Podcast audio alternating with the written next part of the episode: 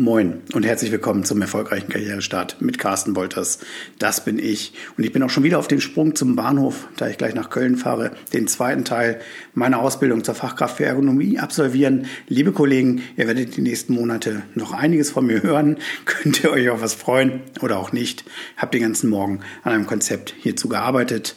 Und Jetzt möchte ich erstmal wieder auf das Thema Bewerbung zurückkommen, weil deswegen hört ihr ja zu.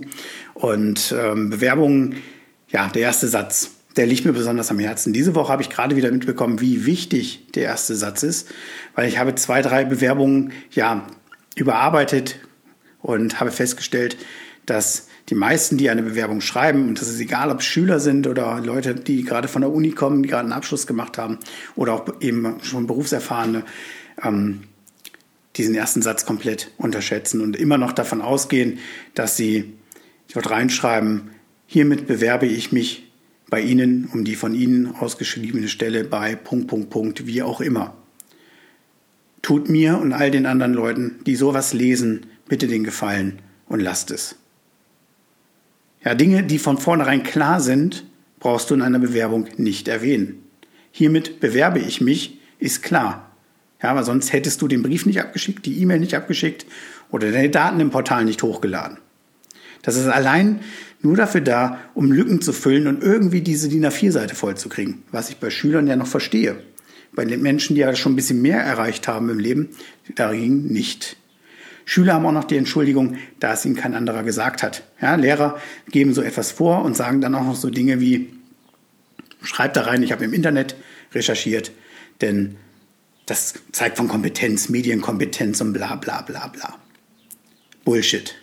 Lasst es einfach. Wo ihr die Informationen her habt, das gehört in den Betreff. Ja, in den Betreff schreibt ihr rein, auf was ihr euch bewerbt, zu wann ihr euch bewerbt und wo ihr die Informationen her habt. Die Informationen möchte ich nämlich gerne wissen. Ich möchte wissen, lohnt es sich bei der Agentur für Arbeit auszuschreiben? Lohnt es sich auf der eigenen Webseite auszuschreiben? Oder lohnt es sich bei der Tageszeitung auszuschreiben? Bei der nächsten Stelle werde ich dann gucken, bei welchem oder bei welchem Kanal kamen die meisten Ansagen oder kamen die meisten Antworten, kamen die meisten Bewerbungen und dann werde ich das Ganze optimieren. Zumindest wenn ich ein bisschen systematisch an das Thema herangehe, was bei vielen Unternehmen sicherlich auch nicht der Fall ist. Aber gut. Ähm, das heißt, all diese Sachen, die ihr traditionell in den ersten Satz schreibt, bitte in den Betreff. Im ersten Absatz geht es nur um deine Motivation. Und da gibt es ein paar einfache Tricks. Und viele dieser Tricks, die lassen die meisten Bewerber einfach so links und rechts am Wegesrand liegen und gucken überhaupt gar nicht danach.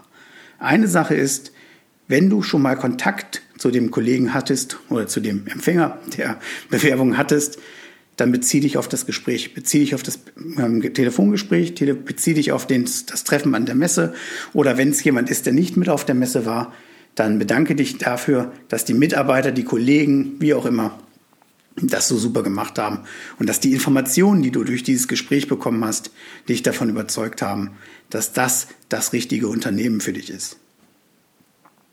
Ein zweiter Punkt, der da unbedingt noch rein muss, ist deine Motivation. Ja, also wenn du wirklich sagst, okay, ich spreche mit den Leuten, ich beziehe mich auf das Gespräch, dann hast du schon diese erste Hürde überwunden, weil derjenige nachdenkt und sagt, Mensch, kenne ich den, war das ein gutes Gespräch, kann ich mich an Gesicht erinnern, wie auch immer. Für Messen heißt das, sammelt Visitenkarten, damit ihr die Leute persönlich ansprechen könnt. Diese Chance, die wird in allen Altersklassen einfach ja, liegen gelassen. Der nächste Punkt ist deine Motivation. Weshalb willst du diesen Job? Ja, was spricht dich an diesem Job wirklich an? Und was bringst du mit, was mich davon überzeugt, nicht an dir vorbeikommen zu können? Wenn du das Ganze kurz und knackig in zwei Sätze verpackst, zusammenbringst, dann möchte ich deine Bewerbung lesen. Wie es danach weitergeht, klären wir später. Ersten, der erste Schritt ist wirklich, ja, pimpe deinen ersten Satz und bring die Sachen klar auf den Punkt. Sage Danke, das tun die wenigsten in der heutigen Zeit, das ist wirklich out. Für viele ist alles selbstverständlich geworden, es gibt alles gratis im Internet. Man, wenn irgendetwas mal Geld kostet, dann wird gleich äh, rumgenölt, warum das denn so viel Geld kostet.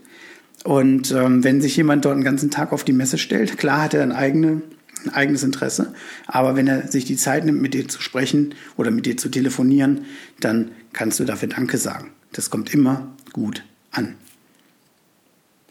Und wenn du dann wirklich schreibst, sehr geehrter Herr Punkt, Punkt, Punkt, vielen Dank für das freundliche Gespräch auf der Punkt, Punkt, Punkt. Die mir entgegengebrachten Informationen haben mich davon überzeugt, dass die von Ihnen ausgeschriebene Stelle der optimale Start in meinem Berufsleben sind. Klingt wirklich sehr hochtrabend, aber das kann man ja variieren. Na, je nachdem, was du bisher im Leben gemacht hast, kannst du dann ja sagen, das und das habe ich, deswegen ist das mein Ding und das überzeugt mich mehr als hiermit bewerbe ich mich. Na, wenn du etwas tust, brauchst du es nicht nochmal extra betonen. In der nächsten Woche schauen wir uns den letzten Satz an. Ich würde mich riesig freuen, wenn ihr in der Zwischenzeit einfach mal ein bisschen rumexperimentiert oder mir auch mal eine E-Mail schickt und fragt, was ich davon halte, was wir da noch verbessern können. Ähm, können wir gerne mal drüber schnacken. Und ja, dann wünsche ich euch noch eine angenehme Woche. Nächste Woche geht es um den letzten Satz. Ich bin jetzt wieder auf Reisen und ja, freue mich auf dein Feedback. Wenn es dir gefallen hat bei Apple, gib mir fünf Sterne, schreib mir eine Rezension und ja, bis nächste Woche. Dein Carsten.